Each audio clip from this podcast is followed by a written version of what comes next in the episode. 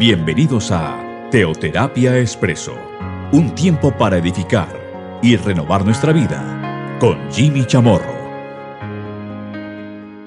Un buen día para todos, bienvenidos a Teoterapia Expreso, nuestra cápsula, nuestro espacio de cada domingo. Seguimos aquí con nuestra serie Dios es amor. Una serie que nos ha tardado varios meses, no puede ser para menos. Al fin y al cabo, pues el centro de la palabra de Dios es el amor. ¿Cómo así que es el amor? Pues es Cristo. Y nuestro Señor es amor. Quiero invitarles entonces para que me acompañen en la lectura de la primera carta de Pablo a los Corintios, el capítulo 13. Sí, efectivamente, es el capítulo del amor. Y quiero pedirles que empecemos, que iniciemos con el versículo cuarto. Dice, el amor es sufrido, es benigno. El amor no tiene envidia, el amor no es actancioso, no se envanece. Es bien sabido que, que en algunas versiones, tanto en nuestro idioma, el castellano, como en inglés, al igual que en otros idiomas, este término amor, el amor es sufrido, es benigno, el amor no tiene envidia, el amor no es actancioso, es traducido como caridad aquí en este capítulo del eh, amor. ¿Por qué entonces muchos de los traductores, de los eruditos, prefirieron usar la palabra caridad en este capítulo? De, de, todos los lugares en los cuales se encuentra la palabra amor. ¿Por qué inclusive lo traducen como amor en el resto de la Biblia, pero aquí algunos, no me refiero a la versión que seguramente usamos comúnmente, el caso mío personal, sino algunas, algunas versiones lo traducen caridad concretamente aquí, a excepción del resto de la Biblia. ¿Por qué?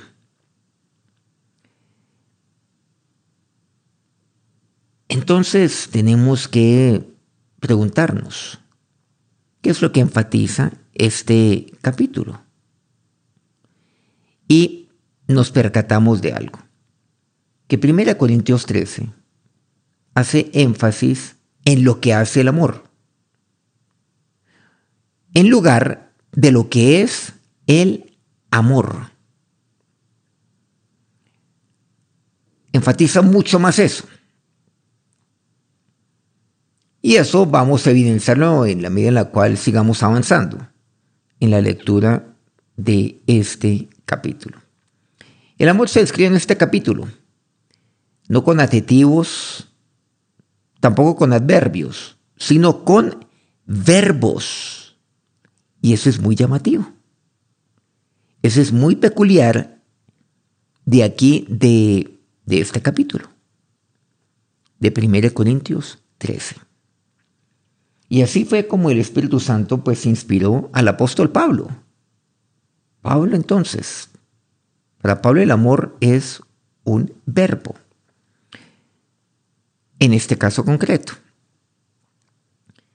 Vamos un poco atrás. Mire lo que dice el versículo tercero. Y si repartiese todos mis bienes para dar de comer a los pobres, y si entregase mi cuerpo para ser quemado, y no tengo amor, de nada me sirve. Este término amor, o en algunos casos caridad, caridad en el sentido, en el sentido del uso antiguo, que es al que nos referimos aquí, por ejemplo, en este, en este pasaje, en esos tiempos antiguos, pues, por supuesto, con respecto al presente, no significaba simplemente dar alimento a los pobres, tal como aquí lo dice, digamos, tal como uno pues, podría interpretarlo literalmente, sino que significaba amor ágape, que es el amor que viene de Dios, que está relacionado todo ello con una preocupación que es genuina, que es desinteresada, que es duradera pero tiene un significado importante. y es un significado que, está relacionado con una vida activa en beneficio de los demás. Por eso dice, si repartiese todos mis bienes para dar de comer a los pobres, se entregase mi cuerpo para ser quemado, y no tengo amor, pues de nada me sirve. En este pasaje ya leímos el versículo cuarto, pero concretamente de los versículos 4 al 8. Y concluyendo con el versículo 13, Pablo enumera 17. O con esto, 17 acciones que el amor o que la caridad, como nos hemos referido en algunas versiones, lleva a cabo o no las realiza. Las hace o no las hace. Volvamos nuevamente al versículo cuarto y démosle lectura en los siguientes versículos. El amor es sufrido, el amor es benigno, el amor no tiene envidia, el amor no es actancioso, no se envanece. Versículo 5. No hace nada indebido, no busca lo suyo, no se irrita, no guarda rencor, no se goza de la injusticia, mas se goza de la verdad. Versículo séptimo. Todo lo sufre, todo lo cree, todo lo espera, todo lo soporta. El versículo octavo. El amor nunca deja de ser, pero las profecías se acabarán. Y cesarán las lenguas y la ciencia acabará. Saltemos al versículo 13. Con ese cerremos. Cerramos este capítulo. Y ahora permanecen la fe, la esperanza y el amor estos tres. Pero el mayor de ellos es el amor. Bueno, mucho podríamos decir de, de todo esto. De cada una de estas 17 acciones. Y podemos detenernos allí. Pero mucho de esto lo hemos compartido ya en programas anteriores, de aquí de Teoterapia Expreso, algunos de estos puntos uy, sería demasiado lo que podríamos aquí compartir de estas 17 acciones, tan solo una de ellas sería suficiente para dedicar todo este día. Podríamos decir entonces, puesto de, digamos, poniendo estas palabras de esta forma.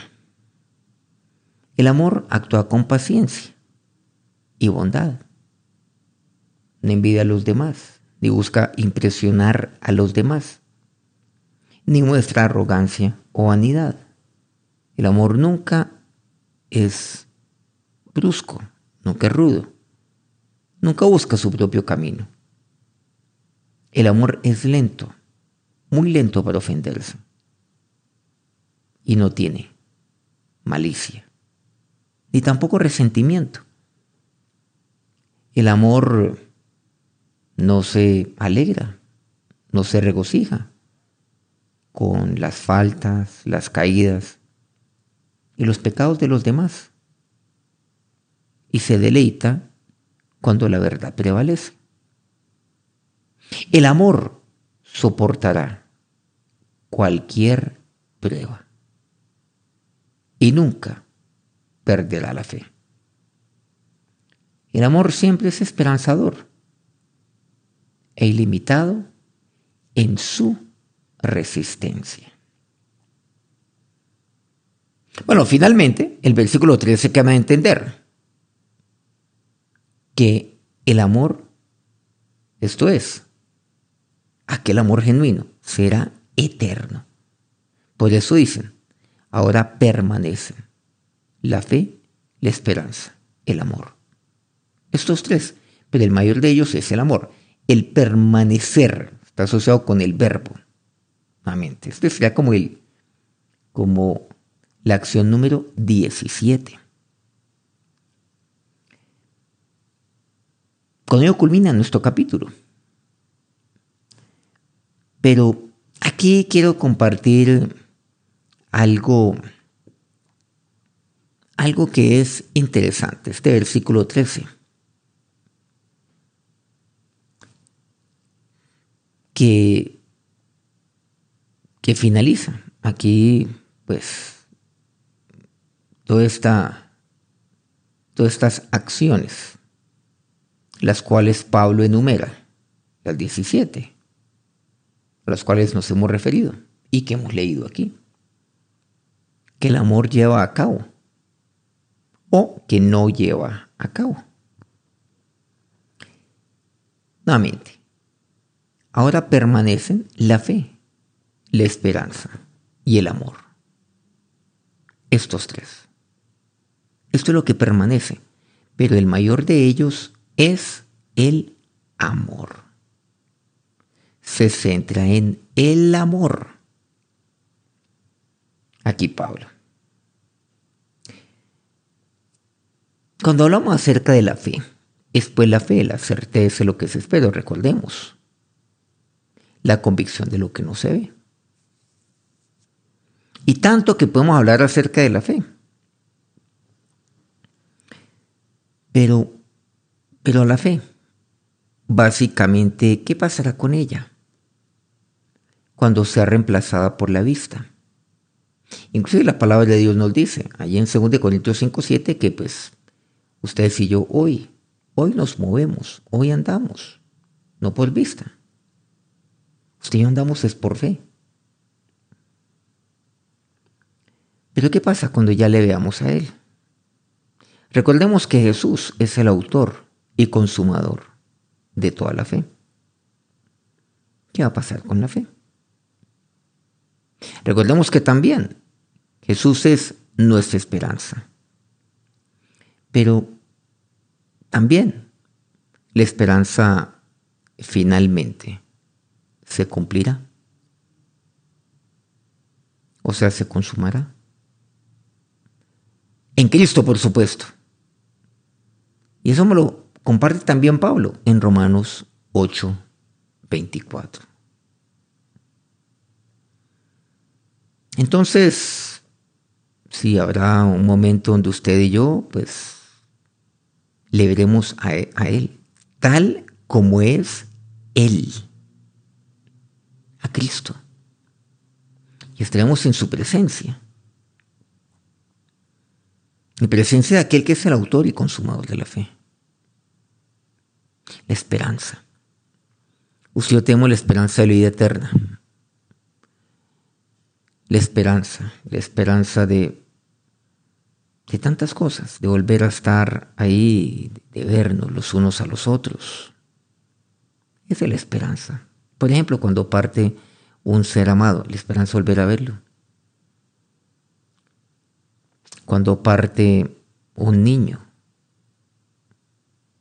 deja un dolor, pero la esperanza de volver a verlo y volver a verlo y verlo desarrollarse totalmente. Ah, eso es algo maravilloso. Por eso, cuando hablamos de esperanza, también hablamos de consuelo. Es un consuelo real. No, no, no son palmaditas ahí en el hombro. Pero entonces, todo esto se cumplirá. Toda esperanza se cumplirá. Pero algo interesante, pero el amor permanecerá para siempre, o sea, es eterno. Claro, la fe y la esperanza. Las dos son eternas. Son eternas porque porque él es el autor y consumador de toda la fe. Porque Cristo es es eso. Él es nuestra esperanza. Bueno, hablando de la fe, de la esperanza, por supuesto, el amor. Son tres puntos. Pero en la palabra de Dios entendemos bien esto. Pero el amor permanece para siempre. Claro, porque Él es amor. Pero le estaremos amando a Él para siempre. Y su amor para nosotros será para siempre. Siempre. El amor, por supuesto, es eterno. Porque Jesús es eterno.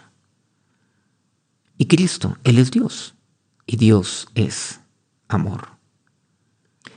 Este pasaje clásico que describe el amor, el amor eh, genuino, el amor cristiano genuino, el amor ágape, que es el amor de Dios, que proviene únicamente de Dios, podría leerse como una hermosa descripción de Jesucristo mismo. No sé si usted lo ha visto de esta manera. Por ejemplo, volvamos al versículo cuarto y hagamos este ejercicio.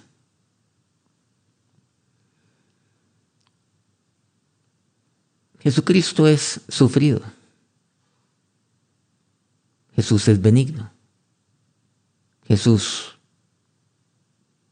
nunca tuvo y nunca, nunca tiene envidia. Jesús no es jactancioso. Jesús nunca se ha envanecido. Nunca se envanece. Jesús no hace nada indebido. Jesús nunca ha buscado lo suyo. Jesús nunca se ha irritado. Jesús nunca ha guardado rencor. Cristo nunca se ha gozado de la injusticia. Pero Él se goza. Jesús se goza de la verdad. Jesús todo lo ha sufrido todo lo ha creído, todo lo ha esperado. Sí que ha esperado por nosotros, ¿no? Todo lo soporta. Jesús nunca deja de ser.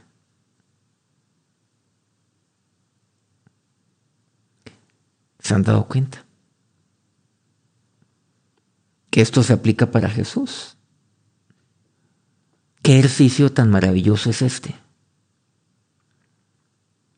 Para mí, les comparto, esto fue algo muy cómodo y lo es en este momento, en la medida en la cual le estoy dando lectura de esa forma, cuando hice este ejercicio, preparando este tema. Haga este ejercicio lentamente. Quiero pedirle que hoy haga ese ejercicio en oración. A solas con Dios. A solas con el Señor. Y su vida tiene que cambiar. Y usted no puede ser el mismo después de esto. Y esa es la verdad, Jesús nunca deja de ser. ¿Qué es lo que concluimos nosotros? Que Jesucristo es, en verdad, amor en acción.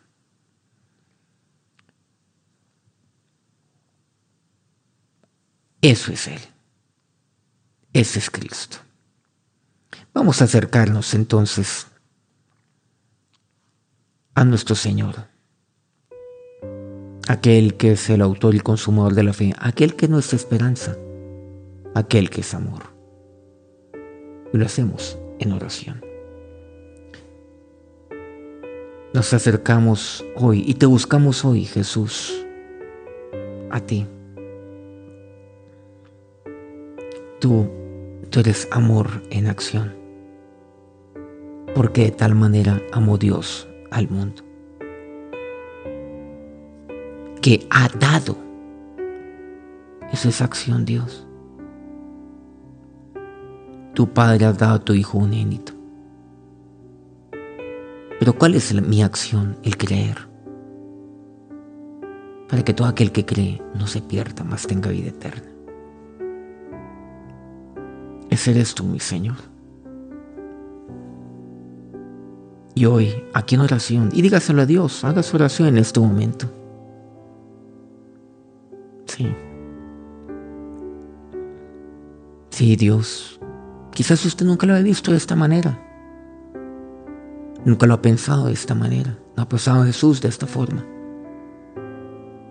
Pero qué manera tan bella como lo escribe Pablo. Y como nos permite hoy, a través de este ejercicio, ver a nuestro Señor como Él es y quién es Él. El amor es sufrido, tú eres sufrido, Señor, tú sufriste, pero tú eres benigno.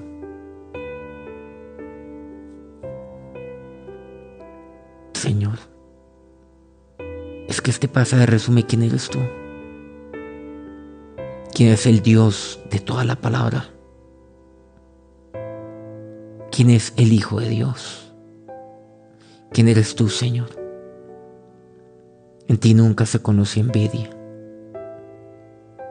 nunca, jamás te jactaste, nunca te jactaste de ello, de nada. Ni el poder que te había dado el Padre, nada, de nada te jactaste. No te hiciste siervo hasta lo sumo, nunca te envaneciste, porque lo hace el hombre. Nada indebido has hecho, nada indebido hiciste. Nunca buscaste lo tuyo, buscaste lo mío.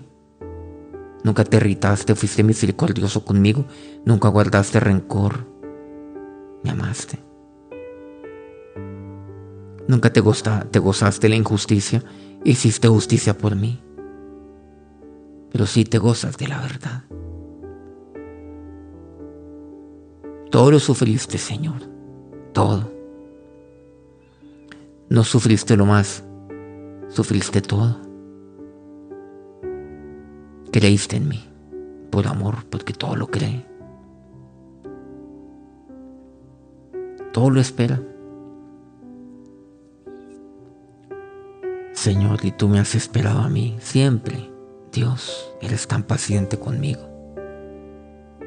Todo, todo me ha soportado.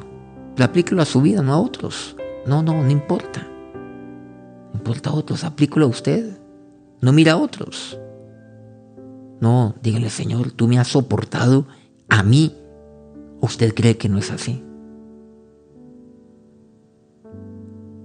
Todo me lo soportas, Dios. Tú nunca dejas de ser, siempre estás ahí para mí. Así yo me haya apartado de ti, siempre estás ahí.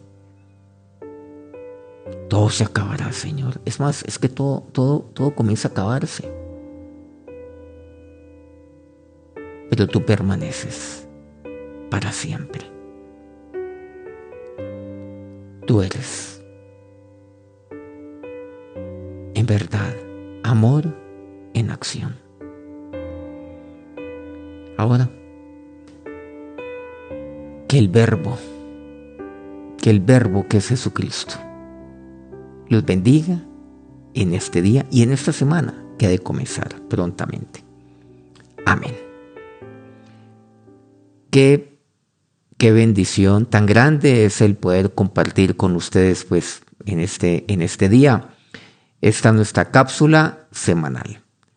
Y qué hermoso pasaje que, Pablo siempre nos comparte. Cada vez descubrimos, personalmente yo descubro más y más de, este pasaje. Seguramente la siguiente vez que vaya a 1 Corintios 13, pues voy a ver algo que no he visto antes. Eso es, bueno, esa es la palabra de Dios, porque la palabra es viva y eficaz. Cada día su palabra es nueva para nuestra vida, para nuestra alma. Que tengan un feliz domingo, una feliz Feliz inicio de semana. Que Dios los bendiga.